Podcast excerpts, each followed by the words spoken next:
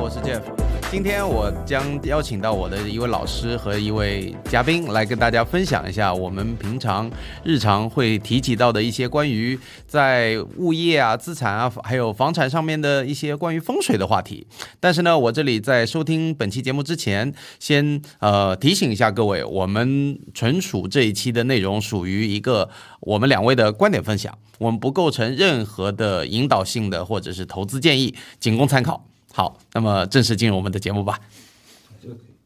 Hello，听友们好，欢迎来到新的一期的“截胡不截财”的节目。那么这一期的节目还是跟我的上一期的嘉宾，我们的何校长一起，我们的悬空风水的非常呃资深的一位老师，来跟大家聊一聊关于风水的那些事儿。那么上一期我和何校长呃一起来探讨了一下关于上海的地地运呐、地脉啊这些内容。那这一期的内容呢，可能会更加的实用。如果你对家里的一些风水布局，或者是关于买房或租房的选址啊、方向啊，还有包括能量场这些话题感兴趣，那这一期千万不要走开。那首先呢，何校长再跟听友们打个招呼。好，谢谢大家啊，我们就我们又见面了啊今天继续跟大家详聊详聊。是，那么我们上期其实对上海的地运大致的做了一个解读，嗯，那么呃，其实呃，我觉得我们实际要讲到实操嘛，对，讲到实操的话，具体到一个房子，我们先且不论它到底是新还是旧，嗯是呃是什么类型的，大概有几个怎么样的原则，怎么样的一个流程，从风水学的角度，想听听校长怎么好，对呃，上面聊的就是我们刚刚就说的，就是一个选址问题，对对吧？那么比如说我要准备要投资买房，或者说那我在哪呃按照什么一个方法呢？嗯，一个什么流程啊，在哪个区域啊，哪个路段啊这样子。那我现在下面就讲一些基本的要素，嗯啊，呃，上一集我们已经讲过了。从上海地域里面如何看一些城区啊，啊，哪些旺区啊，大家可以在一些旺区里面去选择一些路段啊、小区啊来进行这个投资。那通常来讲，在选址的这个攻略啊，我们叫攻略。通常来讲的话呢，第一个呢，我们要看交通这个沿线。嗯，交通沿线通常分为地铁，还有公交、公共交通。嗯，啊，公交 bus 会比较比较比较比较这个重要的。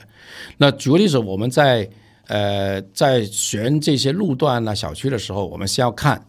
呃这一条翻开地铁这些线路，他们所经过经停的站，嗯，它的上盖的物业，嗯，是不是一个旺的一个所谓的商业的地块？综合体之类的。对， OK，那么第二个的话呢，就是公交车，我们在查它的公交车每一个站，比如说这个总站到那个总站，总站，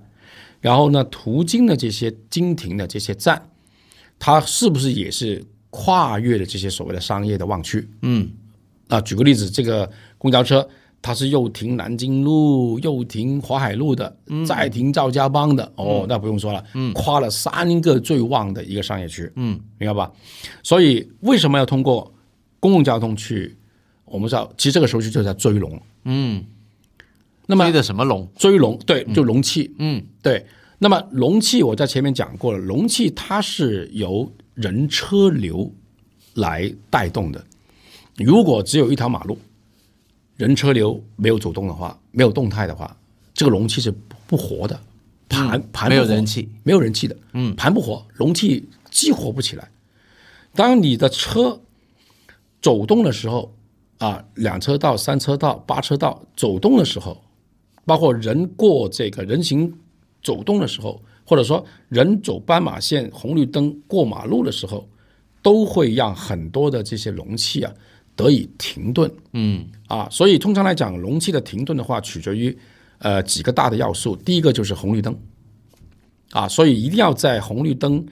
呃附近找地块是最好的。那这么理解是红绿灯越密集越好吗？是的，因为当有红绿灯的时候，它不一定是车是要停的，对，人过马路也要停的。这个时候，人车流带动的这个容器，它就能停，而不是像高速那样直接带走了，是吧？没用的。高或者说不不不用高架是高架啊，高架高速。还有一个什么？还有一个，这个路段根本没有公交车站的，啊，对吧？那么你如果有公交车站的话呢，你车来的时候是不是要停啊？人要上下，是然后继续上车继续走。对，如果这个路段这个路口到下个路口这个一公里或者两公里或者五百米啊或者三百米没有公交车站的啊，它的容器就不停，啊 OK 直接直接走直接过。啊，明白吧我我我突然有点开窍了，对，因为这个东西呢，嗯我这么想的啊，你你有公交站的地方，代表这个地方有人，对有需求，对，所以呢，这个地方有需求了，你这里才旺嘛。是的，那么你你反过来一个极端例子，就是我们国家其实有很多这种鬼城的案例，对，它造的路都是四车道，嗯，五车道，对吧？非常雄伟壮观的大道，以但是没宽为车，主，没车。嗯没有车，嗯，然后没有车，也没有公交车，嗯，那对应的就是鬼城，对的，那就是没有容器对的。啊，所以明白，所以这个非常重要。所以我们第一步要做的事情就是打开这些交通的这些分布图。嗯啊，从地铁来走，从公共公共巴士来说，嗯，先找到这些呃这个沿线。要如果这个公交车站、公交车这个线路啊，嗯，或者说这个地铁线路，它是跨越了几个大的商业的这个旺区的，那么你就根据它沿线找房子就可以了。那比如说二号线，二号线，二号线从哪里到哪里啊？因为我我不我不知道二号线只要内环内的都是商业中心，对的，江苏路、哎，对，中山公园、哎，静安寺、南京西路、人民广场、南京东路、是陆家嘴，对，那么每一你个都好，对的，那么因为意味着它跨度的所所有的这些旺区，意味着每天都是在旺区带到旺区，来来回回，旺区带到旺区，这容器带来带去，带来带去，带来带去，所以你基本上沿着地铁沿二号线沿线找房子，你看看是不是地价都很贵的。那肯定啊，是吧？啊，这个原因就在这儿啊。公共巴士也可以，嗯，公共巴士可以，但我不是很建议找地铁上盖物业，嗯，为什么？修地铁的时候，他把龙脉龙气给破了，嗯。如果你容，如果你住在一个地铁上盖物业的时候呢，它每天地铁在下面穿来穿去，你的龙脉是不，你的容器啊是动荡的，嗯，不稳定的，嗯，啊，所以你会发现很多的重大的凶凶案现场，很多大的凶案的就会发生在地铁上盖物业的，尤其是香港。是吗？对，啊那商业会不会受这个影响呢？商业不怕，嗯，啊，我刚刚说了，这种就是这种容器的话呢，因为商业它不过夜，啊，OK，到点的话就关门，到点就开门，是吧？而且这些人来了买了东西就走了，没有停留停顿哦，啊。但如果你住在里面的话呢，你可能睡都睡在地铁上盖，这个龙脉在下面乱窜的时候，你这个人就睡在你楼上的。但是但是地铁晚上它也停啊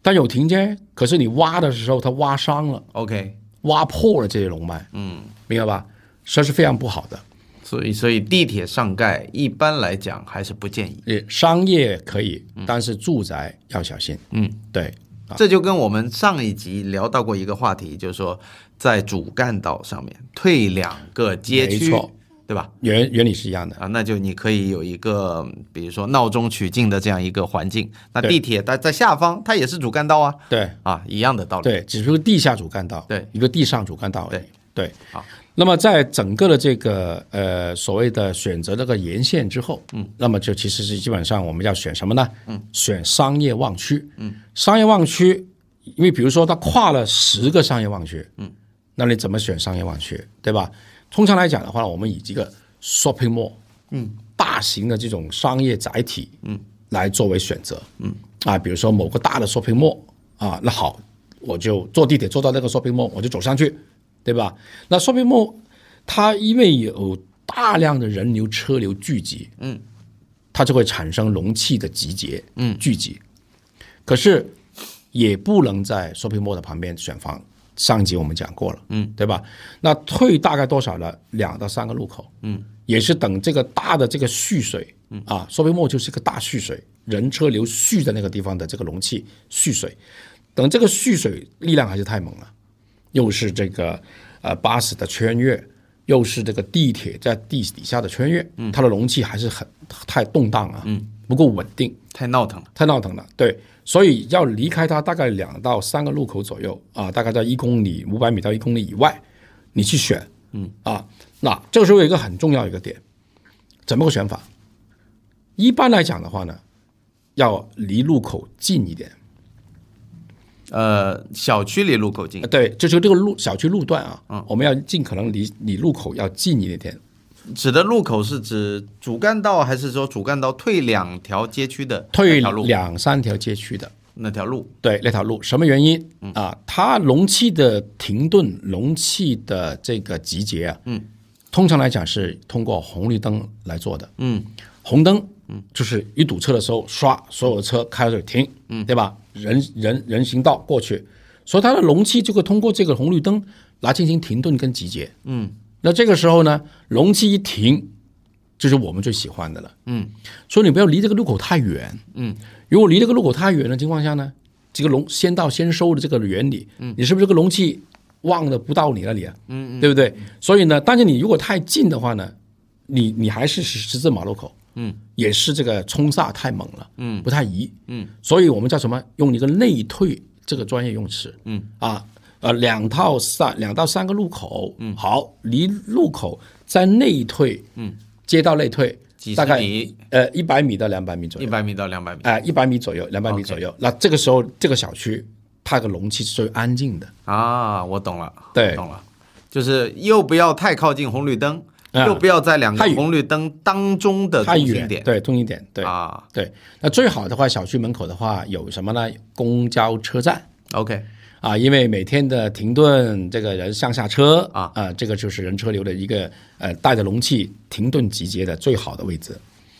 但是公交车站不会像地铁站一样，它如果比如说你小区门口就是地铁站，那你说因为地铁破龙脉嘛，对，因为嗯它在公地交车站没关系。没关系，因为地铁是走地下破龙脉，嗯公交车在路面走， ，OK，所以它还是呃比较好的。啊，学习对到了，学习到了啊，这个非常实用啊，实用的啊我实用感觉马上就能应用到看小区的这个方方法上面。对，但是它如呃还有我问的细节点啊，嗯，红绿灯的 红绿灯的灯是对着小区的主入口呢？因为现在小区可能有什么车道啊、人道啊，而且有东门啊、西门啊，嗯对我们该怎么选择它对应的到底是哪里？对啊，呃，小区我认为还因为它离路口还是要内推一段路段嘛，对，所以小区的大入口还是不太适合在靠近这个红绿灯、靠近这个车道的，嗯，大车道的，嗯，啊，不太适合，嗯，还是要内推一两百米。对啊、所以呢就不存在你刚刚讲的那个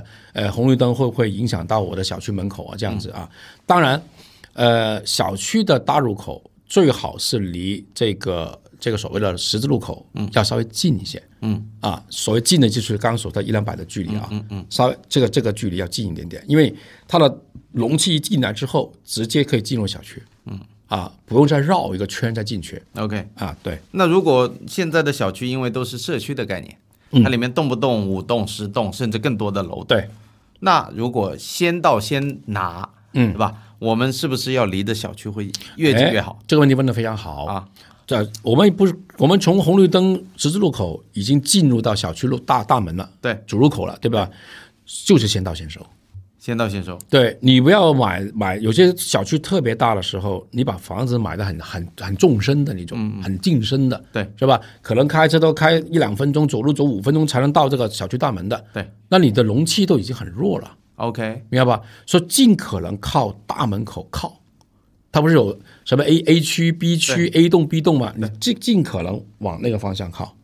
但是靠大门口会又涉及到另外一个话题，就是路冲呃，有路有这个问题，啊。有这个问题，所以你你不能靠在挨着这个主入口，你不入冲了吗？嗯，你可以你又有内推的问题，嗯，你可以再内推个五十米，嗯，那这个时候你就可以选这些动数了，明白吧？呃，所以就是说，小区的里面的栋楼栋跟大门口不要正对着。啊，不要正对着，不要正对着，我们叫内退啊，就是在大小区大门，呃，再往小区里面走，嗯，大概五十米以上五十米以上，啊，五米以上，就是然后最好斜一点。对斜一点，你就会规避掉你这个这个出进出口的时候冲你的房子的问题了。啊。但对换句话会来说，就是我很好奇，为什么有路冲一说？这是风水的讲法，还是说民间的一个所谓的迷信也好，或 whatever？对，这到底是什么？呃，这是真实的，嗯，这是风水上是有这个说法，嗯啊，路冲呢，主要还是在于，呃，人车流不是带了一个气场嘛，嗯，容器嘛，嗯，容器的话呢，如果直直接冲你是不好的，嗯，但这里也要分，如果它冲的那个方向是个旺的方向，不怕冲，嗯，比如说这个丁字路口，嗯，有个商铺，嗯，直接对着一条马直线马路冲过来的，丁字路口，对吧？丁字路口嘛，嗯，我刚好在一个地方，商铺就在丁字路口上嘛，那就交汇的地方，对吧？一条路我们直直冲过来嘛，那应该很好的旺铺，对不对？但是这是路冲了，嗯，那路冲的话，通常要选择第一个有没有红绿灯，嗯，那条路直冲下来的话，如果有红绿灯，嗯，那么被迫人车流要停，嗯，那么减缓了你路冲的这个冲击力，嗯，对吧？这是第一个，嗯，第二个，你的商铺也好，住宅也好，如果你朝着路冲这个方位是属于旺位的，嗯，举个简单的例子，比如说九运，九运最旺这个星就是九星，如果你的整个的房子的九星刚好对着路冲的，哎，这个冲就反而是好事了。啊，方位好，对，你的旺旺星带来旺气，嗯，就你就天天这个吃吃着这个九星的这个这个旺气了，嗯，所以这种路冲是不怕的。对，呃，这个太难了，这个一般人没法很专业法知，道很专业。对，所以不懂风水的人选最可能不要管它好与坏，因为你没没有水平去分辨它，对最好就避开它就好了，对，对对对对吧？对对。 ，OK，呃，路冲还有一个我要讲讲的，就是它那个高度是很讲究的。路冲，如果遇到路冲的时候，尽可能住高一点点，这个路冲就不存在了。多高是多高，呃，我觉得应该在十几层以上吧。基本上这个路冲啊，它就对你影响不大。嗯，如果你在十楼以下，嗯，你就吃了正了。嗯，就是就是这个路冲过来，嗯，你就把全部把它全吃掉了。嗯，明白吧？嗯，所以针对路冲的看法，一般是用有一个高低楼层来确定的，哦，那对于那种小高层、小洋房，它就避不开了避不开了，啊，甚至老破小路冲它也避不开避，不开的。对吧？因为只有六层楼，只有高二三十层的高楼，对你可以了。你属于这个四五楼以上的，嗯，哎，这个路怎么冲你呢？冲不到了，嗯，因为你住的很高嘛，对不对？啊，如果你是局限于十楼以下的、八楼以下的这些房子，嗯，你吃的很正了，嗯，啊，全吃了。那在你接触过的这么多，比如说以前的过往的找我们看过风水的朋友里面，嗯，有没有发现有些哪些地方的人群啊，或者说哪些地方的人对路冲啊这些特别敏感，哪些就无呃，所谓、其实都都敏感都敏感？啊，一看到路冲就很害怕，中国都这样吗哦都这样。 ？OK，所有人都这样啊，还是那个心理学的这个问题啊，因为他的心理阴影嘛，对不对？就像我们刚刚前面讲的这个，这个这个三三三三个大楼，对是吧？顶着你，对吧？你一打开门一看到你就不舒服了，对，陆家嘴三件套顶着你，对的。嗯所以原因是原因原理是一样的啊，原因是一样的。所以你当你遇到路冲的时候，你打开门一看到一条大直路冲的，嗯你一定不舒服的对，啊。我们可以幻想一下嘛，就是刚刚讲的那个丁字路口，如果我是那个铺的那个老板，嗯，我开了一个小铺在丁字路口的正路冲，天天这个车往我方向来开，我对是啊怕它撞上我。对，没 错，就是就是这个意思。那么一楼是肯定是最怕的，你到十楼我就看他过来，我也不怕 对的，到了十楼的话呢，你这个路冲的气基本上就上不来了。啊。你看上来也有，对比较弱，对比较弱，对， ，OK，那么呃，现在已经我们进入到小区的范围内了，对的，考据方面以内啊下。一步怎么选下面的话就是选栋数， ？OK，那么是哪个楼栋就要讲朝向，嗯啊，那么我们现在讲就是呃九运的朝向，嗯，九运的朝向，九运是从二零零四二零二四年到二零四三年是属于九运，嗯，它楼栋的朝向的话呢，通常是呃有两个方位是最好的，所以我希望大家以后也会选址的时候，选动数朝向的时候啊、就可以去锁定这些方位。嗯，呃，两个方位是坐西北朝东南，坐东南朝西北，呃，就是两个方向互相相反。都互相相反都可以。啊，那么因为它互相相反，我们也就不用去分别去讲它到底是说风水上面的东南西北，还是我们正常的地理的东南西北了。对，呃，因为都是刚好相反。其实有有一个很好的方法，对你带着这个手机啊，啊，有自带指南针嘛，对，对吧？你拿了自带指南针，然后你到的这个一栋楼的这个楼楼一一楼，嗯，一楼门外，嗯，不要在里面啊，在门外，嗯啊，一楼主入口的门外，嗯，大概距离这个门口十米左右，嗯，旁边左右没有其他磁场的影响，比如车啊、树木啊这些影响啊，空旷的地空旷的地方，对。然后你打开你的电这个所谓的电子指南针，嗯，你你就垂直正对着，嗯，这个大门的大方门的一楼大门的这个方向，嗯，然后你去测量一下，嗯如果是呃符合东南或者西北朝向的，基本上这个楼就可以买了。坐北呃东南或西北方向，坐东北朝西南，坐东北不是坐东南朝西北，坐东南朝西北，坐西北朝东南，双向都可以吗？双向可以，啊哦，OK，嗯，双向是可以的啊。就这个这两条线度啊，我们叫这两个朝向的线度，在九运里面是比较旺的。嗯嗯嗯，对，那其实这样的房子倒是不难找，呃，上海其实我觉得蛮多的。呃，我我基本上把上海的呃这个城区啊，嗯，呃十几年前吧，我大概也跑全部跑完了，嗯啊，那我觉得符合东南朝西北，西北朝东南的，应该有百分之三十，嗯啊，百分之三十的这个小区里面都有这个朝向的。嗯啊，我就把这个卢湾啊、黄埔啊、静安啦、啊，这个徐汇啊这些这些呃中高端的呃楼楼盘，我全部跑了一遍，测了一遍，嗯啊，大概的话就是有百分之三十的量在里面楼的，嗯，因为因为这个造房子，上海普遍啊，嗯，大家喜欢南北通啊，对或者说呃坐北朝南啊，对，但是呢，实际上呢，应用从来没有房子是正南正北的，嗯它一定是偏离的。所以呢，你要么就是偏西南方向，要么就是偏东南方向。所以，嗯这简单来讲的话，我们呃，我们且不管它是偏一度还是偏四多少十度度、对嗯三十度，对不对？我们如果笼统来计算的话，它接近有一半就可以往我们那个区间走没错，啊，对这还是比较容易找的。对，为什么？其实呃，从古代的这这个传统风水学来说，嗯呃，一般来讲的话呢，就是比较主张南北朝向的房子，嗯，这也就是一种传统的这种观念啊，嗯啊，坐南朝北，坐北朝南，嗯啊，都比较比较吃香的这个朝向。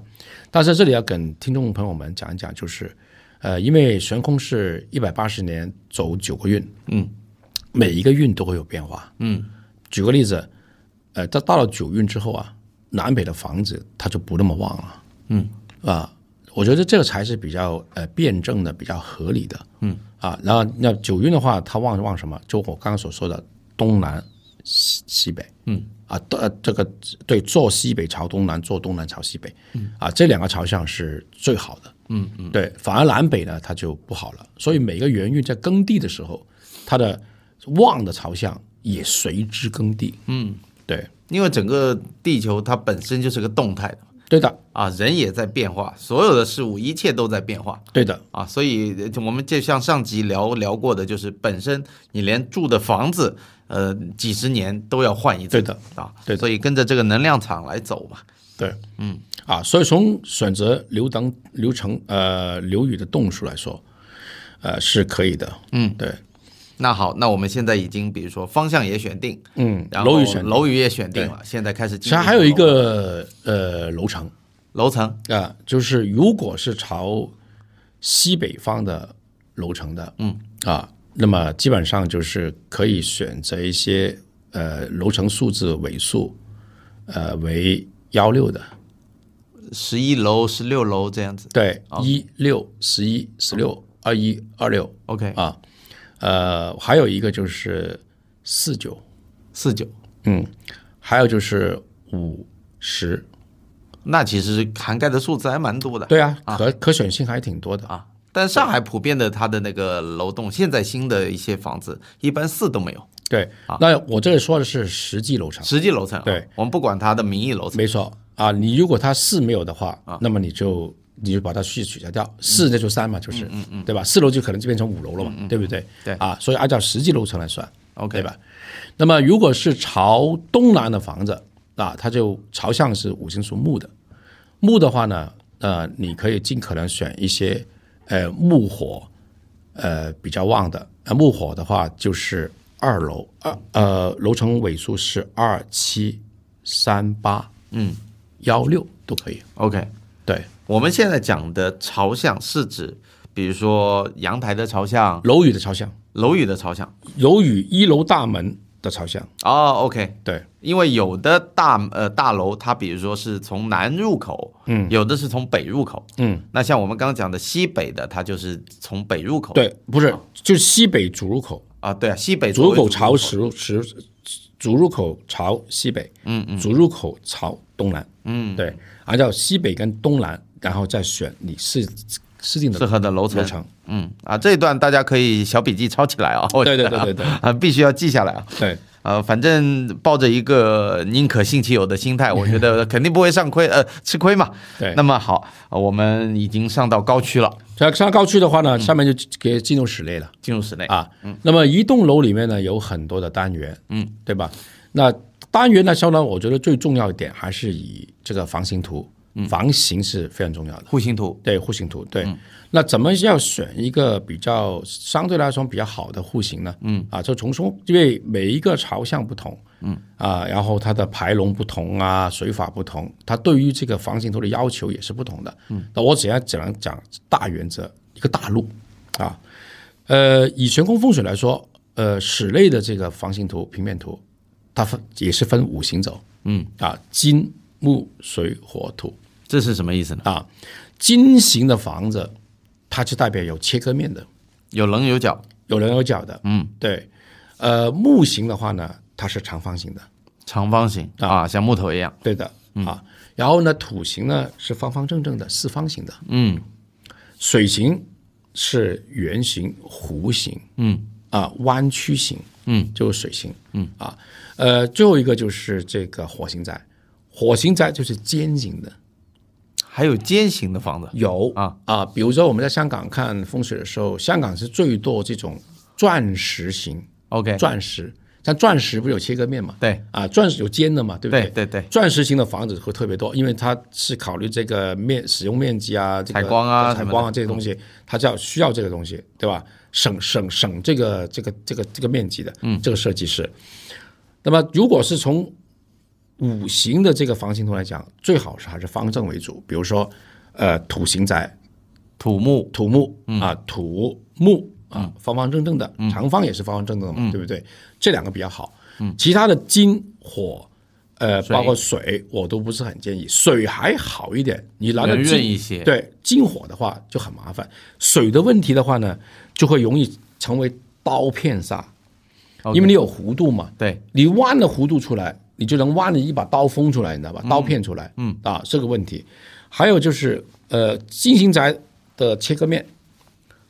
就会像一把刀一样，嗯，刀片一样割你，嗯啊。还有就是那种，呃，火星宅的话，它是尖的，嗯，尖像弓箭头一样， ，OK，像刀像它那种箭箭头一样刺刺你啊。所以这两个房型的话，基本上是不适合的，不管你风水有多好。对，啊，这种房型图不要去，住在里面很不舒服。很不舒服的，因为肯定啊某某一些房间，嗯它一定会迁就这个平面的时候，一定会有切割面出来的，对，三尖八角啊，对吧？啊，呃，上大梯形啊，上大下小，这种就会容易产生这种对人住进去之后，你的能量场不是一种很安稳的感觉。呃，我突然想到我们上期聊过的那个楼，武康大我楼，看如果是它的那个剪刀叉的那个位水置，形宅，它是水形仔，水它形不是火形的它尖是尖的，它是弯的，哦，有一点点弧度。它啊有弧度的，哦，OK，它其实就是一个水形的一个一个整栋楼啊，整栋楼看是属于水形宅，啊，对，有弧度有弧度就是水形宅，那还有一个是像比如说我们有一些呃有阁楼的房嗯子， ，loft 呃不一定是 loft，像那种、嗯呃老破小，它原来都加了一个隔热层，嗯，或者是说上海的有很多新里洋房，搭建是吧？它新里洋房顶部因为它都是那个屋顶都是尖的嘛。明白，你像那种英式的小洋房啊，嗯这种它都尖的，里面都是阁楼。加了一层，对啊，那嗯，就联想到刚刚校长讲的，就是说那种上面可能有梯形呐、嗯，或者说三角形的尖顶啊，对对，这种是不是也不好？不好不好，啊。阁楼的话，如果你是平顶的问题不大，嗯啊，平顶的话，你阁楼往天花板靠，嗯，其实对人的影响不大的，嗯。如果你的顶是这种尖形顶，嗯啊，或者说有切有有高高低切割顶的话，对，你人住在里面，你就会有一个形态上的这个气场的压力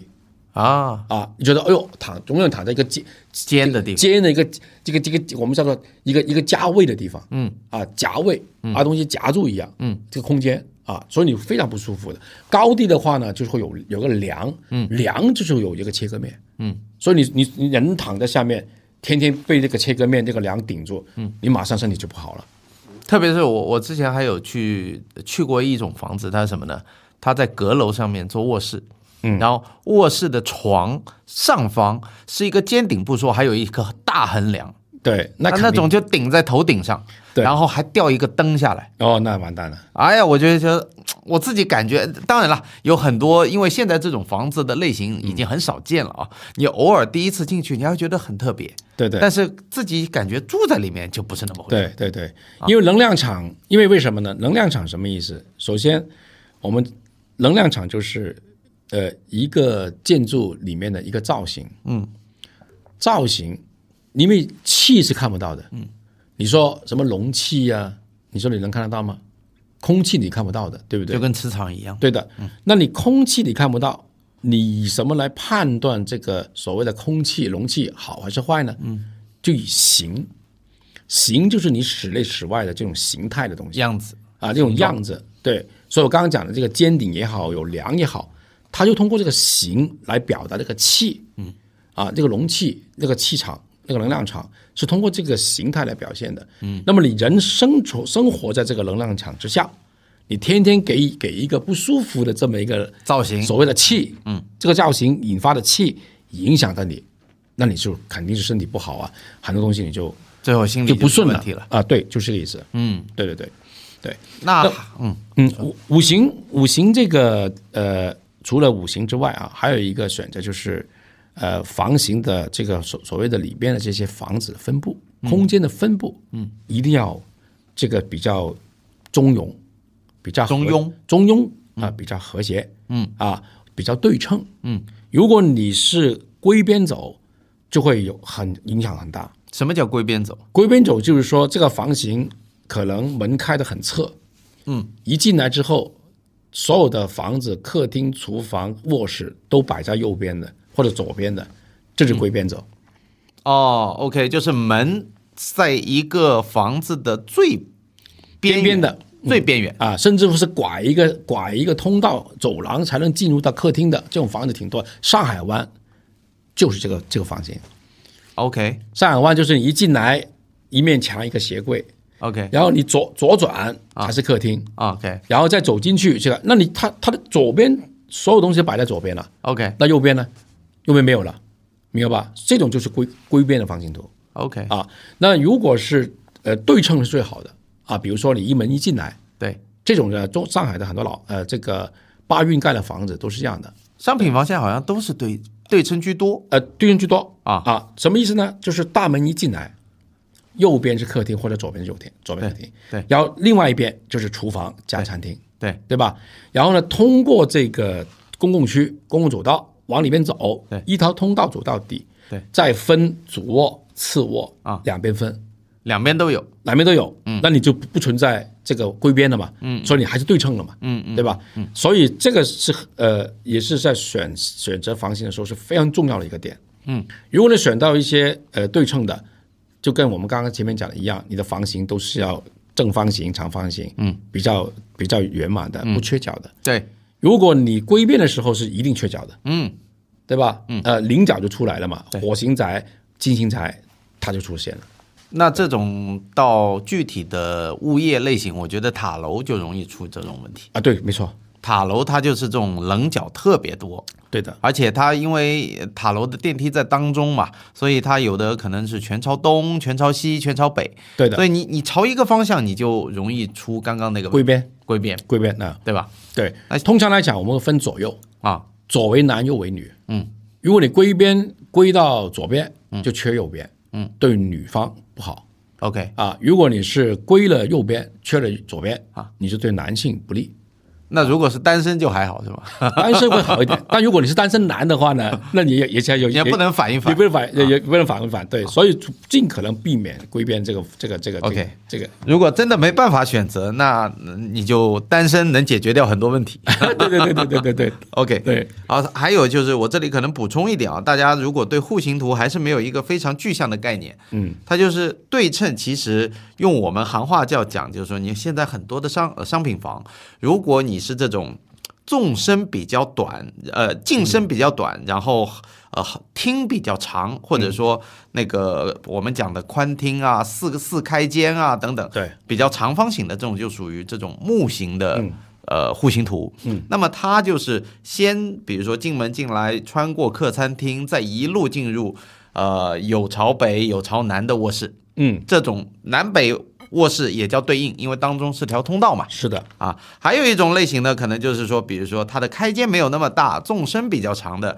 我们俗称的叫做飞机户型。哦，飞机户型呢，就是你门进来之后，可能餐厅、客厅是个南北向纵深比较长，嗯，然后呢，在客餐厅的左右两侧各有卧室，对呃可能两边两个房间是朝南，一个朝北，对吧？这种也叫对称。对那呢，这种呢，看上去像正方形，就属于是土了，对，对吧？张冠先我的理解没错，没错。 OK，其实可以换个换个角度来看啊，就是我们看一下，呃，传统的这些四合院，嗯，它就是四四方方的，嗯，四合院，嗯，你很你很少看到四合院是三尖八角啊，凹凸啊这种感觉切割没有的，嗯，它一进去之后可能就是品质型。中间一个一个厢厢房，左右两边一个偏偏间，对吧？然后中间一个大院儿，前后大院儿，对它就是它就是古代的建筑维和式的。嗯，那我们上海的话呢，其实可以大家可以借助一个地标，就是波特曼。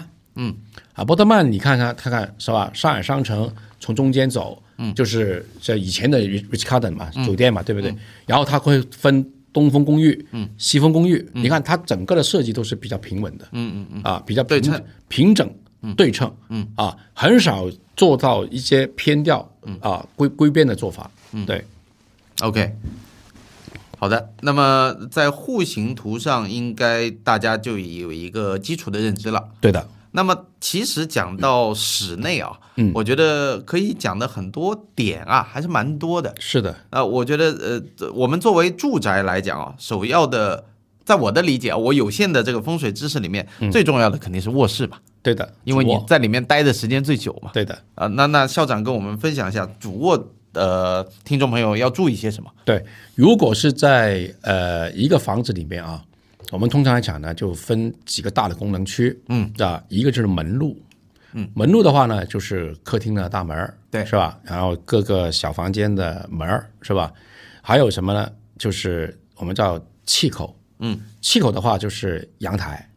OK，窗户，嗯啊，这是气口，气气口气的口子，，对，因为我们风水学还是要讲究这个纳气啊，嗯，所以呢，这个门路啊、窗口啊这些阳台啊是非常重要的，嗯，这是第一个。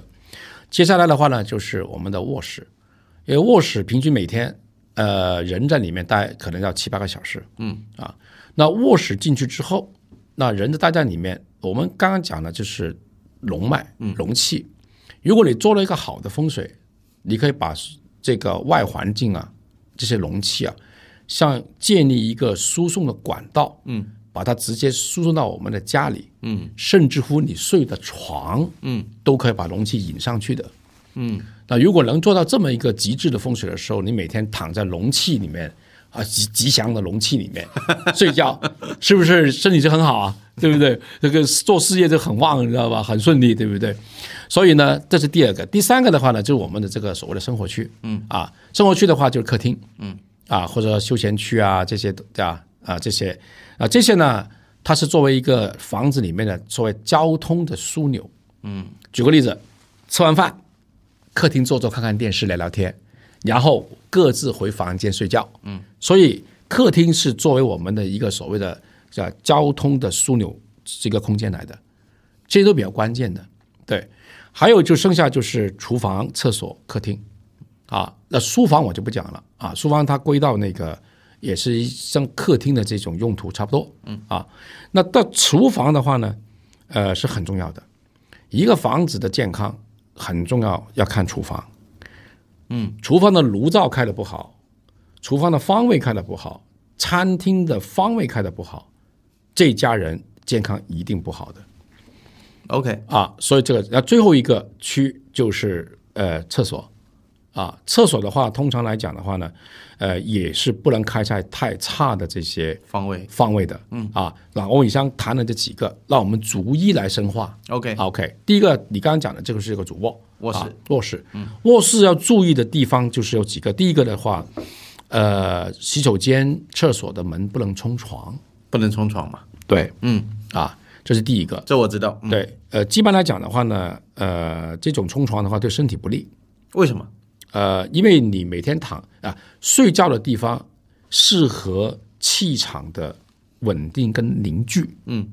如果你有这个洗手间冲床的话，你的气场是不稳定的、散乱的。嗯，你的人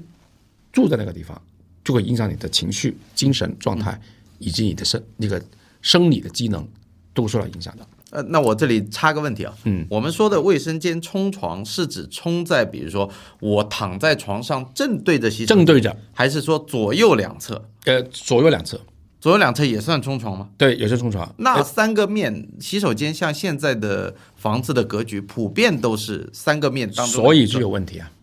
啊，但但是我我看了一些房子是不冲的，这怎么做到呢？如果你是套内有洗手间的话，呃，他他他把这个门开到侧面去 OK 就是一个一个主卧的房门一进来，哦，洗手间通道的侧面，对，然后拐左再进入到那个啊对对对主对对主卧间，然后你的呃前呃就是床的左右可能是衣柜和窗户，对的，对吧？就不存在了，这就不存在了。对，不存在了，嗯对。通常来讲，对身体不好啊，尤其是女性的话，怀孕就容易流产啊，啊，这是这个是洗手间冲床啊，这么严重？对，第二个的话呢，呃，就是呃，床上嗯不要有梁，上面不要有梁，对的，横啊梁横梁啊、如果你做了一个一个呃是是上面有一个横梁的话，你压住你的床的话呢，基本上对身体是有问题的，现在的商品房好像很少了，很少啊、老房子会有。老房子有。那其实到有这种情况的时候呢，你就做了天花，把它拉平就好了。 OK，做个啊吊顶，对个吊顶天花，把这个柱子把它化解掉就可以了。 OK 啊，第三个的话呢，床的区域对上去天花，不能有灯，不能有灯。不能有灯。啊那什么类型的灯都不行吗呃，很薄的那种吸顶灯，我认为是可以的。 ？OK，啊，就吊的那种是不行，有造型的有造型的啊。你比如说水晶灯，水晶灯啊，还有这种八爪灯，对吧？啊，那么这个在风水学里面叫做银针倒吊，叫做银针煞，银银色的银针针像一个银针倒吊在天花板 OK 天天扎你，你睡在床上是吧？他天天抓你，扎你，扎你，扎你，明白吧？啊，所以这个银针银针倒吊这种叫银针煞，是绝对是对这个这个妇女要有怀孕可能会流产啊，男的话也会有血光之灾，身体不好，，嗯，这个这个我们有发言权 有发现因为因为不是校长之前不是来我们家做过对对对对对风水嘛，对那个当然我这里给分享个真实故事啊，绝对不是捏造的啊，嗯，呃，大概在应该在四年前吧，四五年前。对，数年前啊、当时我们住住的那个房子，我我当时家里就买了一个，还是比较比较那个八爪灯呃属于八爪灯，三个方向八八角灯啊，对，三个方向各突出来一个一个灯灯头的比较现代的一个造型的。我当时还得洋洋得意，觉得这幅灯比比较新颖啊，比较好看，现代的审美。然后呢，呃，那个时候我们正在备孕，对，我五五年前嘛，我们正在备孕，是的，然后就好像不太顺利。对，不太顺利，然后后来校长帮我们看过之后，对，他说这个灯有问题，然后我们就果断的把这个换成了一个很薄的吸顶灯。对的，很薄吸顶灯换完之后，我我就不是一儿一女，就就 就是三年爆两了嘛，三不两，特别快。对然后后来那因为我搬家了嘛，因为搬家了之后，我特意把那个扁扁的那个薄的吸顶灯我带走 也。带过去是吧？我说什么东西我都可以不要，这个灯我一定要顺走，因为我现在把它装到我自己家顶上了。对对对那我觉得说啊，这个是给我带来一个宝贝儿子女儿的一个对吉祥之物啊。对，这里插着一个小故事。对，如果很多很很多朋友会认为这个房子如果没有吸顶灯，可能照明是有问题啊。嗯，其实可以取呃，从照明的角度，可以首先走床头柜的两个灯灯带啊什啊么的都啊，然后走壁灯也可以，然后走这个这个筒灯的灯带。对，都可以的啊，所以呢，这个就是没必要在自己的床上安一个银这个银针倒吊这个煞，嗯啊，嗯，对，那主卧我觉得差不多就是这样的，对吧？主卧，我想再问一下，你说，主卧很多人会涉及到一些镜子的问题嗯，啊，这个是不是也比较常见？镜子对于整个房子都不好。嗯啊，所以呃，一个家里面呢，镜子呢，首先啊，很多人不懂啊，镜子是不能放太大的。 OK，对，镜子呢，它毕竟还是反有种反反光煞，嗯，反光煞。呃，它也如果是真的是出问题的，风水不好的话，能量场不对的情况下，这个是我们可以有点这个什么说，就是鬼门关，嗯啊，地狱之门的说法，嗯啊，就是这个镜子，如果它是有煞气的时候，啊，那么这样的话，每天的杀气啊，从镜子里面进进出出，进进出出，嗯，啊，就有点像鬼门关这个说法 OK，啊。所以镜子呢，首先第一个不要太大，那如果比如说家里要有一面比较大的换衣镜，啊，换一换该一放哪里？对换一镜的话，最好是坐在门内，就是有门平常关起来。对的，平罐材，比如衣柜里面你可以做一面镜也可以，哎嗯，或者说你放一个窄长型的小小镜放在你的换鞋区，嗯，出门前衣服穿好照一照，这也可以的。 OK，啊，就反正镜子不要太大啊，放的位置上基本上就是尽尽可能把它藏起来。我有见过有一些家庭的装修，嗯整个餐厅、整个背景墙、电视背景墙全是镜子啊，他们是是是是这种就是视觉的扩大啊，啊，它主要是讲它从设计的角度再把这个视觉扩大，没错啊没错，空间扩比大如。说面积不大的情对况，他们不懂啊，千万不要这么做，千万这么做，因为镜子本身是反反光煞，哪怕它是那种不是说，比如说艺术玻璃啊什么的都一样的。都一样。对，如果就它带有切割面的话呢，那就是它就这就更加麻烦了。嗯，切割面的时候每天就是一种锋利的东西对着你，嗯，是很伤身体的。 OK OK 对对对对对。 OK，所以这个可能大家要注意一下。而且镜子太多的时候呢，容易产生幻觉。你比如说这面墙就是镜子，你照到那面也是镜子，嗯，是不是有幻觉嘛？像我们坐电梯一样，一进去，哎，怎么有五六个人、七七八个人，嗯，对吧？都是你，都是我，所以这幻觉就会容易产生。对但实际上你想一想，如果因为有的时候，比如说你要半夜啊，上个洗手间啊，嗯、你你起来，你看到如果你正对一个镜子，吓了一跳，你你意识那时候没有那么清楚吧？对对对对吧，你看到镜子自己，也许有的时候也会被吓到，对的，还是不舒服。是的啊啊，所以这方面还是要注意的。 OK，嗯嗯，那卧室还有什么要点吗？呃，没什么要点啊的，床有没有讲究？没有讲究，呃，因为床的这个基本上呃，可是从从色系走，嗯，色系的话呢，可能必须要呃，根据你实地看了这个风水的这个呃这个研究之后啊，这个数据采集之后，嗯，才能定这个床颜色啊，这个床单被套的颜色啊，这样子啊，包括窗帘的颜色，啊这个这这东西现在目前不能在这里讲， OK，他不但嗯是是说我是想问什么呢？因为现在有一些呃，比如说啊，我去过有一些豪宅，嗯，它的卧室特别大，一个卧室可能就到一百平，明白？但是它有我见过一个比较怎么说呢，像这种星级酒店那种比较新颖的设计，它床是在居中的，嗯，它不靠墙。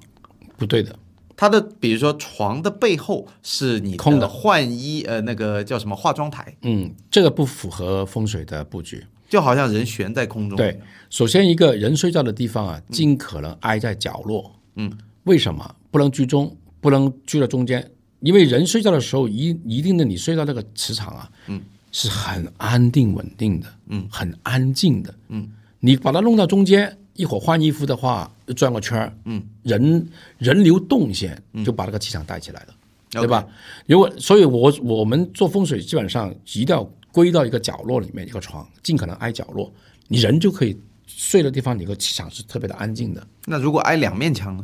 两面墙也可以，但是不也可以能不能玻璃，不能什么玻璃，嗯，就是窗的玻璃？OK，啊，因为你床夹在两面都是玻璃的里面，这也是非常凶的一个格局。嗯。对，但但是这种基本上卧室是不大可能，就这个办公办公室会有，嗯，你你人一坐，这面是玻璃墙幕，嗯，后面也是玻璃墙幕，然后你的你的座位置是不是设在两个强木的这个夹角这个位置上，那没安全感的。非常凶 OK，啊，非常凶。非常对，那么床的摆摆件是不可能放在呃中间的啊，一定要挨挨墙。还有一个问题，呃，凡事是按比例，不能太大。呃，比如说房子大，嗯，住的人小，嗯，影响风水。住的人少，对养风水。房子小，嗯，多人住也影响风水。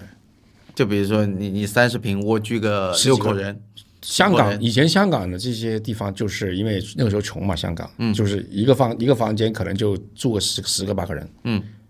二二十来三十平米，嗯啊，就是这样，或者说龙龙龙屋，嗯，对吧？对这也是汤房，嗯汤房对，汤房龙屋，它也是属于这种类型的，那这种想想住在里面都很难受，啊很难受，很都难受不。用讲，是我心不管是身心都都受不啊了。对，所以反过来这个逻辑就是，你如果一个房子一个卧室一百平米，嗯，睡一个人两个人，嗯，你会睡你你会觉得这个气场空荡荡的，是还是收不住。沉不下来，嗯啊，所以不再主张这种反比例的这种设计，嗯，对，嗯嗯嗯，这里这里，我觉得呃上海这个政府啊，它它有一个规则，哦，是什么呢？就是我们上海政府它是有一个房产税的，嗯，上海已经开始征房产税很多年，然后它里面的面积计算呢，我们呃首套是不征的，但是如果你有两套房的话，它人均给你六十平米的免征面积，嗯我觉得这六十平米就很合理。比如说啊，你三口之家，嗯，那一百八十平以内，嗯它大概住起来不会有太奇怪的感觉。嗯那像我们刚刚讲的，如果人太少，嗯你如果两个人住一百八，嗯，甚至两个人住三百平，嗯，那就很不舒服。对的，呃，有方法，就是比如说你人太小了情况下，你可以养些宠物啊，也算啊、猫猫狗狗，增加它的人气哦啊、这是也可以的。 OK。但是我的认为就是说，三个人住一百八问题不大，我见过一个是一个人住五百平的，那就真的太对，吓人了。太差了，太吓人了，对。啊所以呢，呃，不建议。我觉得你一百平米的话，可能就是一家三口、四口，嗯，就比较好，嗯啊，那么两温馨。对，两百平三四口，我觉得问题也不大，嗯。可是如果你三四百，只有两三三个人住，嗯，就有点不对了，对这比例就反差就来了，对对对，对对对，不平衡。不平衡，对，嗯，对， OK，那床还有一个床的朝向，我们刚刚呃校长讲到气口，嗯，我们如果床对着窗口阳台，好不好？呃，如果是头后面就是头是墙，啊、头是墙没问题，嗯啊，脚朝着阳台。对，脚朝着阳台，这个是问题不大的。 OK 最怕是什么呢？你的头的后面是一门窗，啊，或者你的阳台，这个就不好了 OK 啊、会影响你的睡眠，影响你的生理的情况。头朝阳台的这种好像没见过、呃，有些人就一半儿，啊。一半儿 OK 他一半卡在石墙， OK 一半是露在阳台之外。 OK，那么有些时候呢，我看到很多业主呢，他就用着窗帘啊啊拉长一点，把那个床床挡住。床柄把它挡住。 OK 但是你你虽然是拉着，这实际上你才是空的嘛，对，对吧？对所以这个问题就是在这儿。还是没有安全感。对的，对的，嗯，所以你掌大家掌握，呃，掌握一个要素，尽可能你睡觉的地方都是墙，嗯，安安稳稳的，嗯，不要有这个气场的流通的太厉害的，嗯嗯，对，常规一点常规一点的啊，对不，要搞那种异类的户型。啊是的， OK，对，那么好，呃，卧室解决了，我们下一个聊哪里？客厅，客厅。嗯，因为无非是呃，整个类类史来讲的话呢，就三个大模块最重要的，嗯啊，就是一个客厅，嗯，呃，卧室，这个厨房、餐厅，嗯啊，呃，客厅的话是我们刚刚讲的，这是一个交通枢纽，对，很多的人在那里其实很重要，很多人坐到那个地方休息完之后就要走，对吧？那客厅的话呢，还是要注意，因为都是通路嘛，它可能一边是连接这个阳台，一对边是连接进入到卧室玄关的卧室通的道走廊走对廊走廊对吧？嗯啊，所以呢。尽可能不要堆叠太多的，我看很多的人就会呃，这个沙发是一长两小，中间又加个茶几，你就不要把这个路啊堵得很细，不要太很拥小挤嗯太窄啊。你太拥挤的情况下的话呢，你会影响到人的走的时候你不不舒服。比如说我要去睡觉了，你必须要咔咔咔要绕。嗯绕两个圈出去，你知道吗？这个时候你就不顺，嗯，不顺的话是不好的。所以我觉得尽可能保持有一定的这个通畅度，客厅这就跟设计上面的动线有关，就就人流动线，对吧？对，风水也一样的讲究，一样讲究。嗯，风水就讲动线，就你不能太迂回。嗯，啊，要简简单单的，我一起来，嗯，两步就跨到这个走廊，嗯嗯，就回到家了。可是我看到很多人装装，不知道为什么客厅堆那么多的茶几啊、沙发、啊、这种嗯啊，然后坐地的那种，他就走的时候就很很绕，嗯嗯，很绕。对，保持阳台、客厅跟走廊的沟通，嗯，沟通就可以了啊。同客时厅距离短，对，接着短就可以了。嗯啊，那么客厅呢，没有太多的诉求。嗯啊，嗯，有个电视机，一面墙，嗯，一面沙发墙，沙发背靠一个墙，对吧？中间放一个小茶几，两端有茶两几好不好？呃，茶几其实看你生活方不方便。嗯，我觉得如果你需要的话放，但你不要放太大。不要放太大。哎，对，太大的话，它就出现那种拥堵的这种情况。那还有一个就是客厅，呃，传统的家装客嗯厅都有一个主灯，主灯这个没问题，没问题。对，因为人不会坐在那个灯下，基 OK 本上灯下就是个茶几， OK，对的，所以哪怕它是个水晶灯也对的没有关系。没没关系， OK，没关系的，对，但现在好在大家年轻人很多审美改变，嗯现在做无主灯设计对的，啊，我就觉得看着就更清爽一点，也可以的舒，服。对，嗯，其实我觉得家庭里面呢，以简约的装修风格比较好，嗯，啊，因为简约的话呢，人的心态心情啊，容易静下来。平静一些、啊。对，如果你太复杂，这里又怼一个东西出来，那里又冒个东西出来，你你在这个生活里面生活里面，你还是觉得哦不舒服的，这里怼你一下，这里顶你一 下，对不对？所以所以简约风的话，其实是在风风水学来说还是比较符合的。嗯，看到没有？我们这个叫荣古贯今啊， 荣古贯今对吧？对对对古我其实古代的很多东西还是讲究大道至简，对的，那反而是我自己的刚刚讲到说，呃就是太复杂的那种装修啊，对我第一个想到就是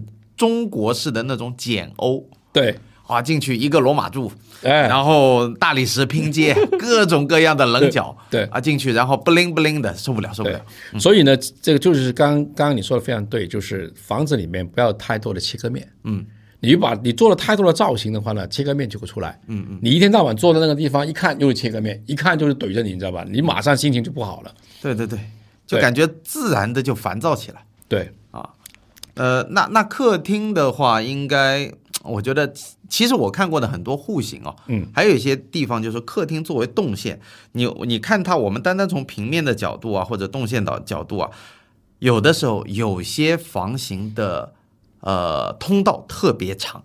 对，啊，比如说啊，呃，现在有一些豪宅，我说它的进深很长的情况下，它北面是餐厅，当中是个很长的玄关。嗯呃，这个玄关可能你大门都要用双开门打开，嗯，然后它宽度有达到两明白哎三米，明白。然后在这个玄关又走到这个客厅。嗯，那我不知道这种户型在风水上算好吗？就是太长了不好啊，啊。风水学来讲的话呢，呃，还是要藏风聚气。嗯，如果你把一个通道拉得太长，嗯，一个空间拉得太长，啊，你就会容易把这个气啊，嗯，就散开了。对，不够长，而且有形成路冲，室内也有路冲的。室内怎么冲？对，就是刚刚你所讲的，一条一条一条路很长，嗯一个走走廊非常长啊，这就形成路冲了， OK，就像一条路一样了。对，一条路一样的。啊对，通常来讲，我们的处理是用中岛的方式，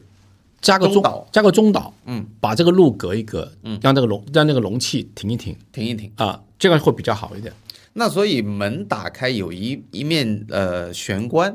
这对，样一面墙，对停一停是好事会儿，好会好事的，而不要门一打开一路往通道走。没错。 OK，对啊、所以这个这个就是，如果你门进来，它这个通道比较浅、比较短的，嗯，你可以不加玄关 OK 都可以。那如果你这个一一看，哇，就是十几米、二十米的，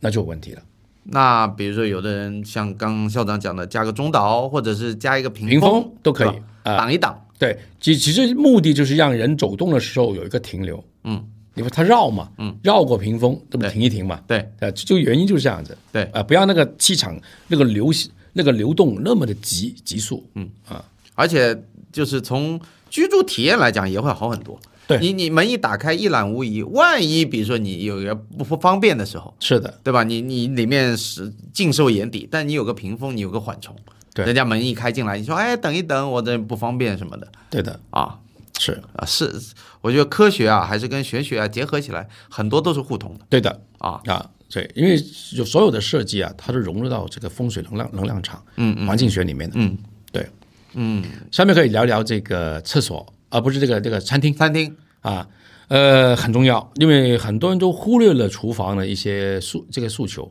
但我们这里得区分一下，因为现在厨房跟餐厅可能是两个地方，呃，我们也要把它合成起来看。合成起来看，对，哪怕它在两个位置，没错啊啊，一般来讲的话呢，从呃设计的角度啊，就是厨房的旁边这个空间都会放餐桌的，嗯对，嗯没因错为出餐近嘛，出餐嘛，对不对？出餐一放就放到这边来，就对比较方便的。对，所以呢，看风水的话，一定呃要把餐厅的厨餐厅区跟厨房区要合起来考虑这个问题。嗯，对。呃，厨我觉得一个厨房最重要的是还是炉灶的问题。嗯啊，有火，对，因为炉灶的朝向呢，这里呃，因为这里这是这比较深奥的东西，不能不能讲得很清楚。嗯，但基本上我们要避免一样东西，就是呃，我们的厨房的门不能冲灶，门不能门冲，灶啊，就是门打开不能看着火呃没灶错台，。对，一打开门正对着一个灶，一个一个一个所谓的炉头 OK 炉灶 OK 这个就是门门冲灶了。 OK 所以我比较建议就是厨房的门要常关啊啊，而且呢要贴上磨砂玻璃。 OK 啊，这样的话呢，你你看看不进到里面的这个内容，对对不对？然后的话呢，你即便里面有炉炉灶，都避免了这种冲煞 OK，啊，这一点是非常重要的。炉灶是不祥之物吗？炉灶不是不祥之物，炉灶就是我们烧饭的时候呢要用炉灶嘛。对啊呀、那如果你你的这个所谓的厨房门，这个门冲灶台的话，那么这个吃这个健康啊就破坏了这个气场了，就这个凶气啊，嗯，直接就冲到那个，跟我们这个路冲的原理是一样的。 OK，那为什么要用磨砂玻璃去尽量遮挡它，连呃视线都不要呢？对，连我们有些人，很多人装修就是呃，虽然是门是关起关起来的，嗯，他们会有做很多的这个玻璃格、玻璃小格，嗯，拼接的，对这是还这你从外面还是能看到看到里面的炉炉灶的，对其实你还是能够冲进去的对啊，所以你用磨做做磨砂的拼拼接就可以了，嗯，就把这个炉灶的这个跟我们外面的气场啊完全隔离掉，嗯，啊，避免这种情况，嗯，对。那这里刚刚讲到，就是说，呃，厨房、餐厅可嗯能跟我们的健康，嗯，呃，关系密最密切，对，因为这个也很正常嘛。那你你吃进去的肯定跟关乎没错健康嘛。没错，嗯啊，那具体体现在哪些地方呢？呃，如果是炉灶不好的情况啊，嗯，通常来讲，它的呃发生问题是从火的元素走，嗯，火，那么从中医的角度的话，就心脏，心脏，嗯，然后呢，火也代表一种肝火旺对，啊，肝阳上亢，嗯，这样的话呢，也会对心脑血管造成影响的。嗯啊，所以你会发现厨房不好风水的人，整家的脾气都特别燥的，动不动就吵架。 ，OK，动物中的发飙。那么，从身体的发病率会在于它的肝经、胆经，还有心脑血管、心经，嗯，这几个经络就容易发病 OK，啊。所以炉灶的影响基本上会对这些几个大的类类别，呃，疾病类别是影响特别大的。啊，我以为还有可能影响胃比较多什么的，呃，也消有啊化系统，，嗯呃，胃胃火啊，嗯，啊，胃火，就胃如果有火，肠胃有火，它就也会有影响的。嗯，对的。那那具体一点，比如说，呃，餐厅，我嗯们是哪个方向、方位，或者说您您见过的哪种类型的餐厅的设置是最优秀的？呃，这个具体可能讲不了，为什么？嗯因为每要根据每一个楼的朝向都不一啊、样。每个平面的布局，对，然后再根据排龙水法这些因素，才能确定这个餐厅放在哪个地方比较好。对，但是要讲一些禁忌，我们通常有一些很多的人在把餐厅会建在一个呃唐卡啊神台的下面，堂就是神位的下面。下面啊、神就是餐区的附这个一面墙附近会装有神台，一般餐桌旁边有神台。有的有些对吧啊人有有些人有的，这是不好。为什么？因为呃，供的可能就是比如说佛啊、菩萨这些啊关那公你啊什么的对你你在下面就是吃杀生的东西。 OK，啊，肉啊，啊，生了生吃的东西，所以这个就对这个非常不好，这个一定会影响，一定会影响健康，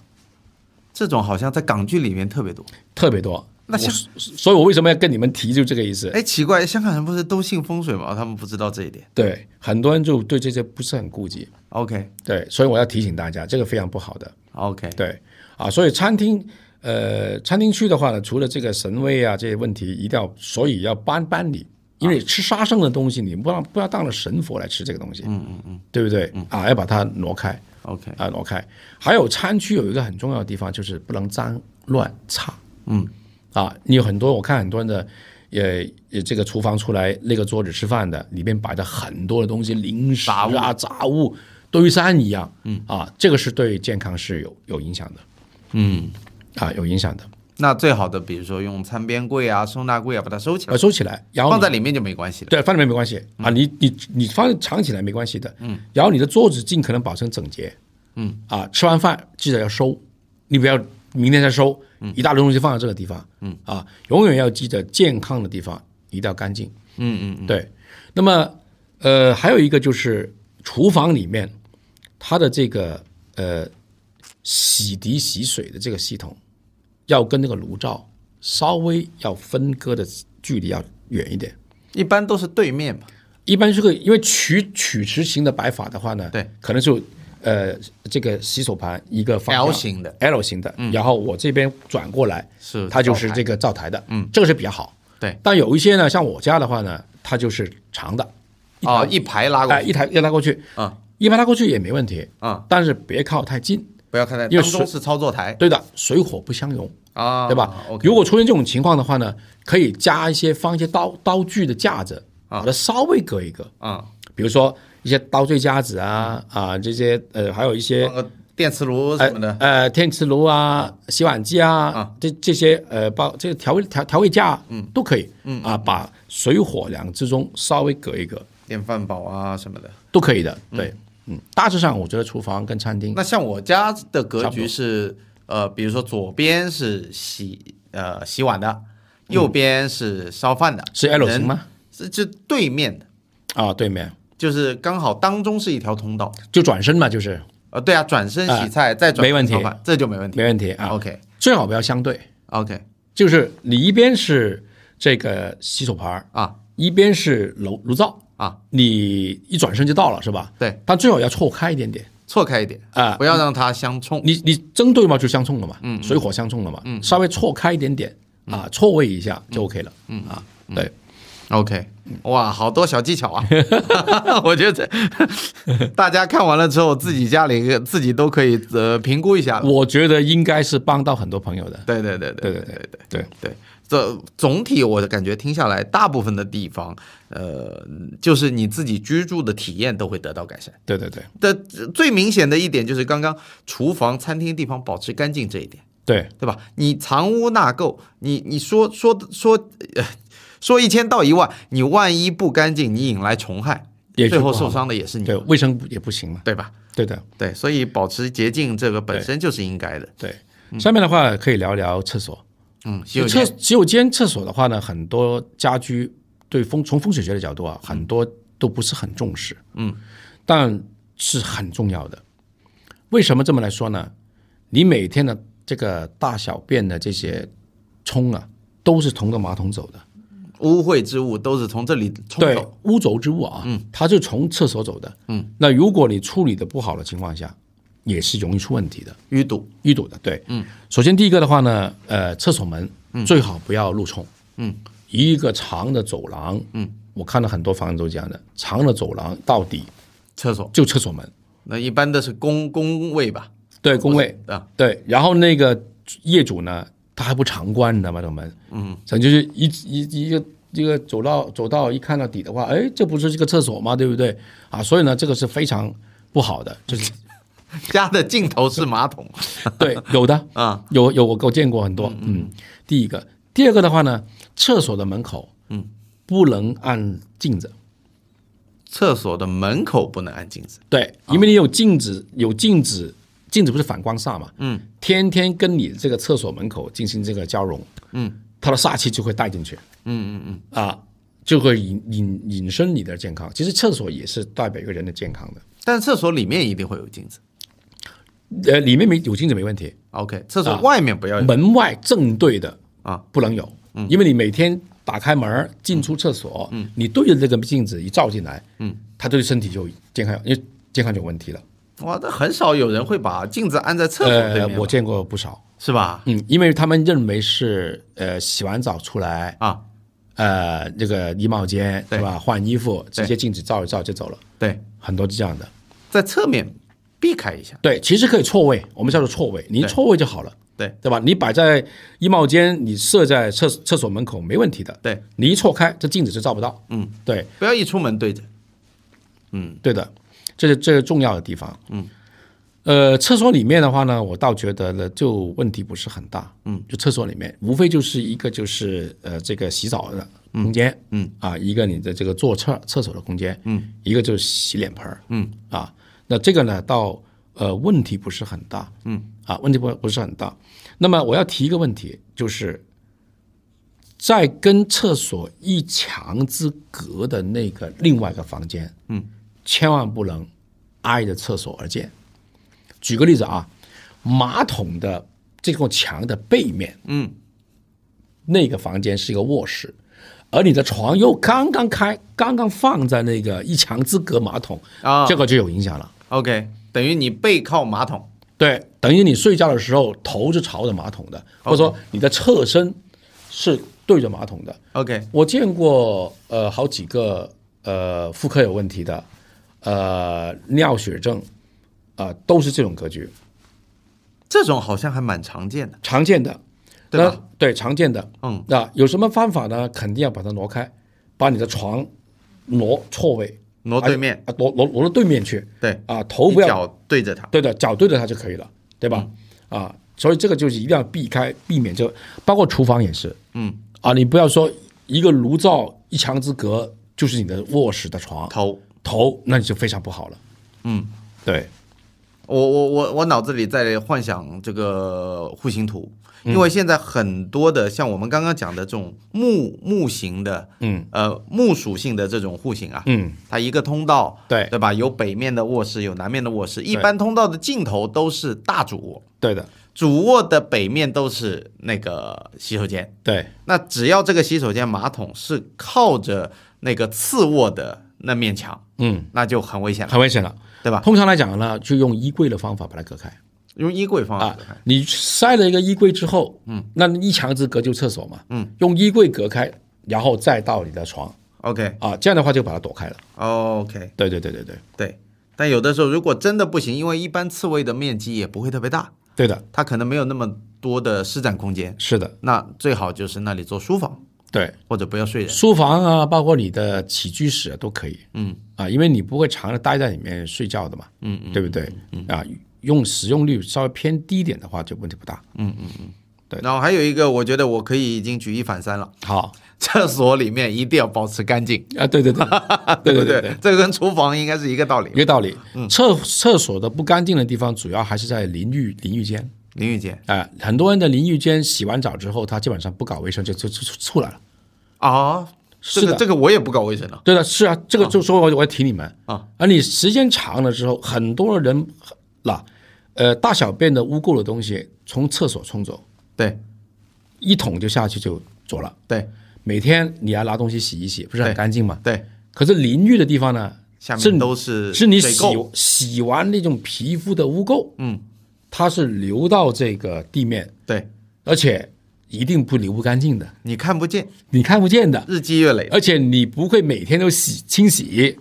对你不可能每天就刷刷地板嘛，对不对？对对对对，啊，所以这方面的话呢，要提醒大家广大的朋友们一定要注意啊，每天最好每天就要刷洗洗刷一遍这个嗯淋浴间的地面。哦，让这些呃皮肤的这种污垢的这种所谓的这种呃洗洗洗洗发水啊啊、啊啊，沐浴露的这种对这种汁儿、对残渣的这种汁儿，对啊，这种液体要把它把它洗干净。 ，OK。对，这是很重要的，很多人就疏忽了这个，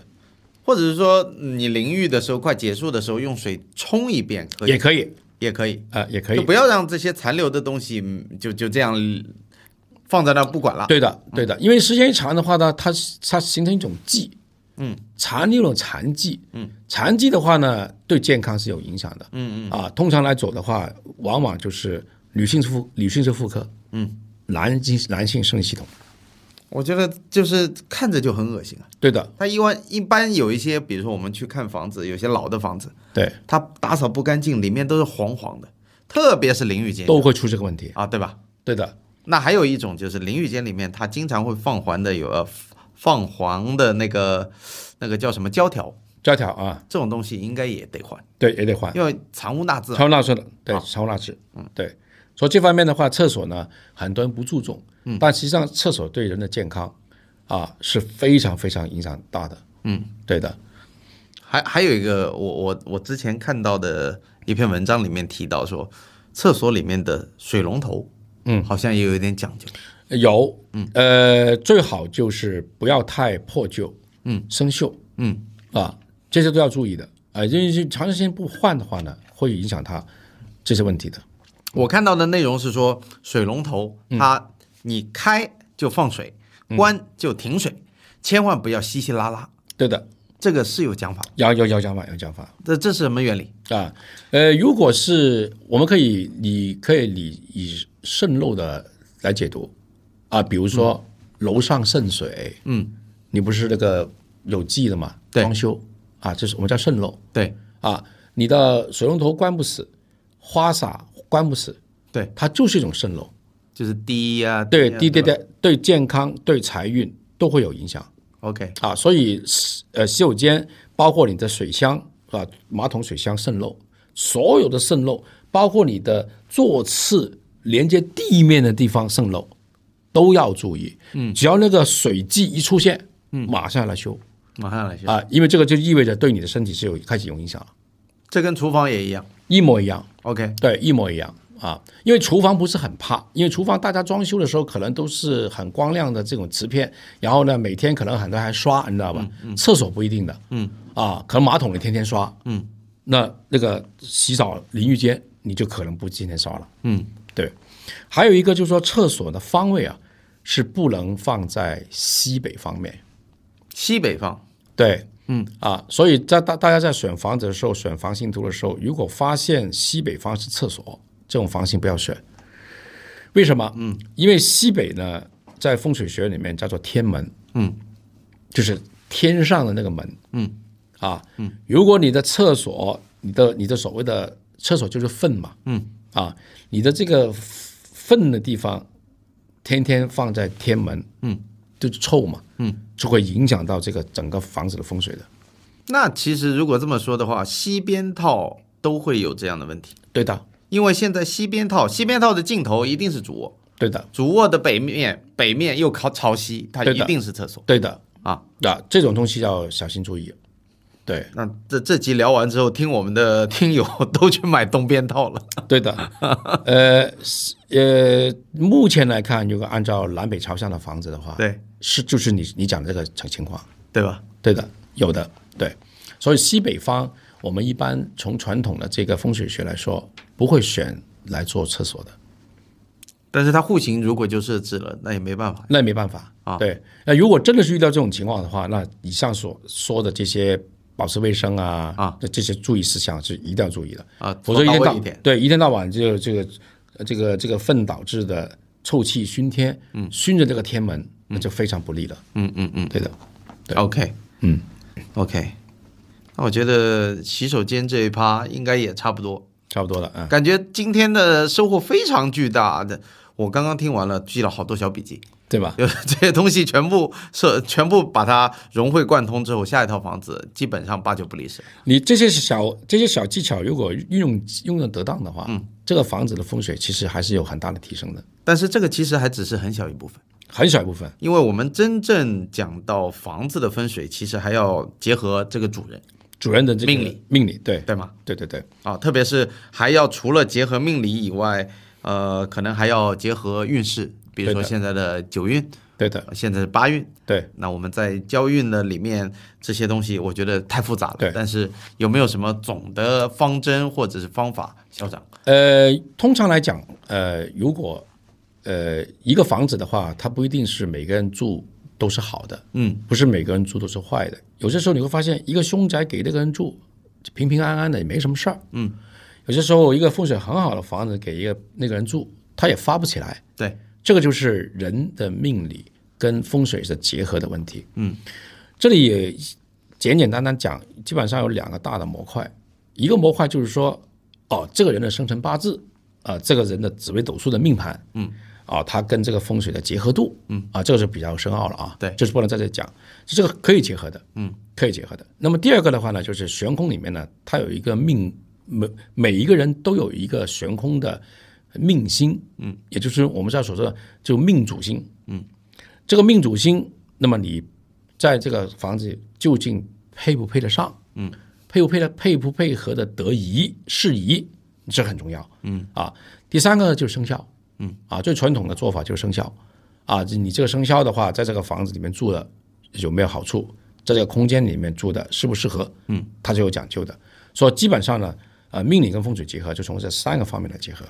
呃，生肖，呃，嗯你的主星，啊、还有呃，悬空的这个风水的主星，风水的主星，对，还有就是你的命理，命理。对，紫微斗数 OK 或者八字也可以。 OK，对呃这个呢，我觉得简单来讲，交给专业的人吧，对，没办法的，的普通人没办法。或者我们下期可以专门走走一期出来讲这个也可 以。 可以可以，对对对那就直接上课 了，我就开始付费节目了。对对对，或者讲紫微斗数命理的也可以讲的。 对， OK，对那呃，最后吧，我觉得今天这一集干货非常多。呃，我觉得最后我想问一个，当下正处于一个呃，就是换运的哦，一个格局。八九运交替的这个时候，对对对对那么我们作为普通人，特别是比如说，如果你跟住宅有关、跟田宅有关，或者是说跟事业有关，有什么需要注意的事情吗？好的，嗯那这样的话呢，其实呃，人有人命啊，嗯，宅有宅命，嗯，每一个住宅都有它一个生命的。对，那么按照悬空风水来分的话呢，就是按它的这个所谓的元运来走。嗯啊，我们比如说你买了个你在八运里面，嗯，二零零四到二零二三年买了房子，嗯，那么你入住啊，这个就属于八运的宅命。对，呃，如果要到了九运之后呢，你的这个所谓的八运的房子啊，我们叫退气了，嗯，这旺气就退了，嗯啊，那么刚好呢，今年是二零二三年，也是是新旧两个运的交替，嗯，明年二零二四年的立春之后，嗯，正式加入九运，那么这意味着什么呢？很多的房子是面临退气了。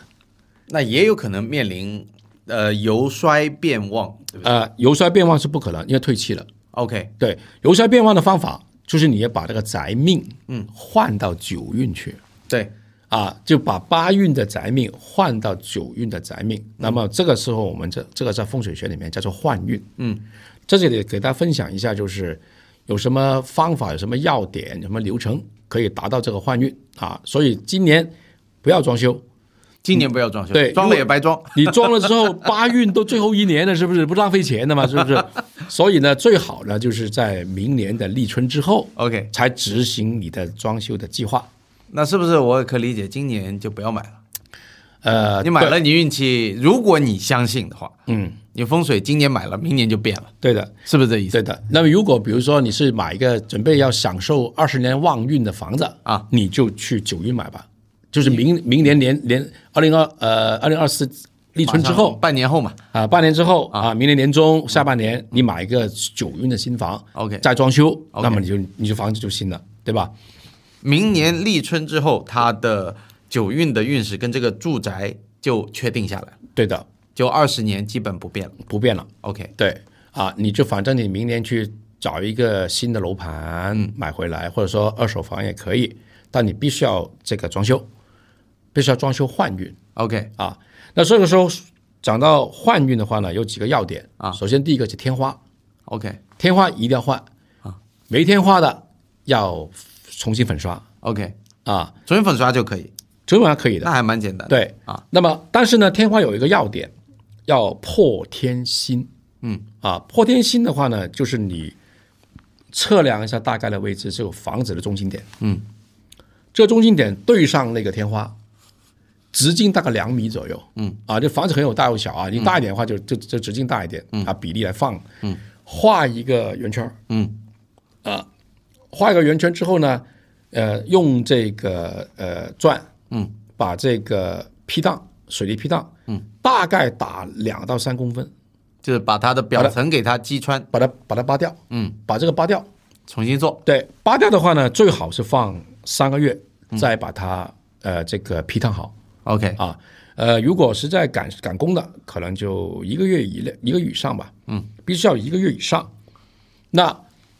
这个等你这个时间到了，那你这个你这个天心这个气啊，把它全部放掉之后，啊，那时间到了啊，一个月或者三个月到了，那么你就把它重新用水泥把它批荡上，这这个位置是指客厅的正中央，还是整个房房子子的正中央？整个平面图房子房型图的中心点，那有可能是走道，呃，基本上是走道对吧啊、就客厅的走道会居多。 ？OK OK，对对对啊。然后呢，呃，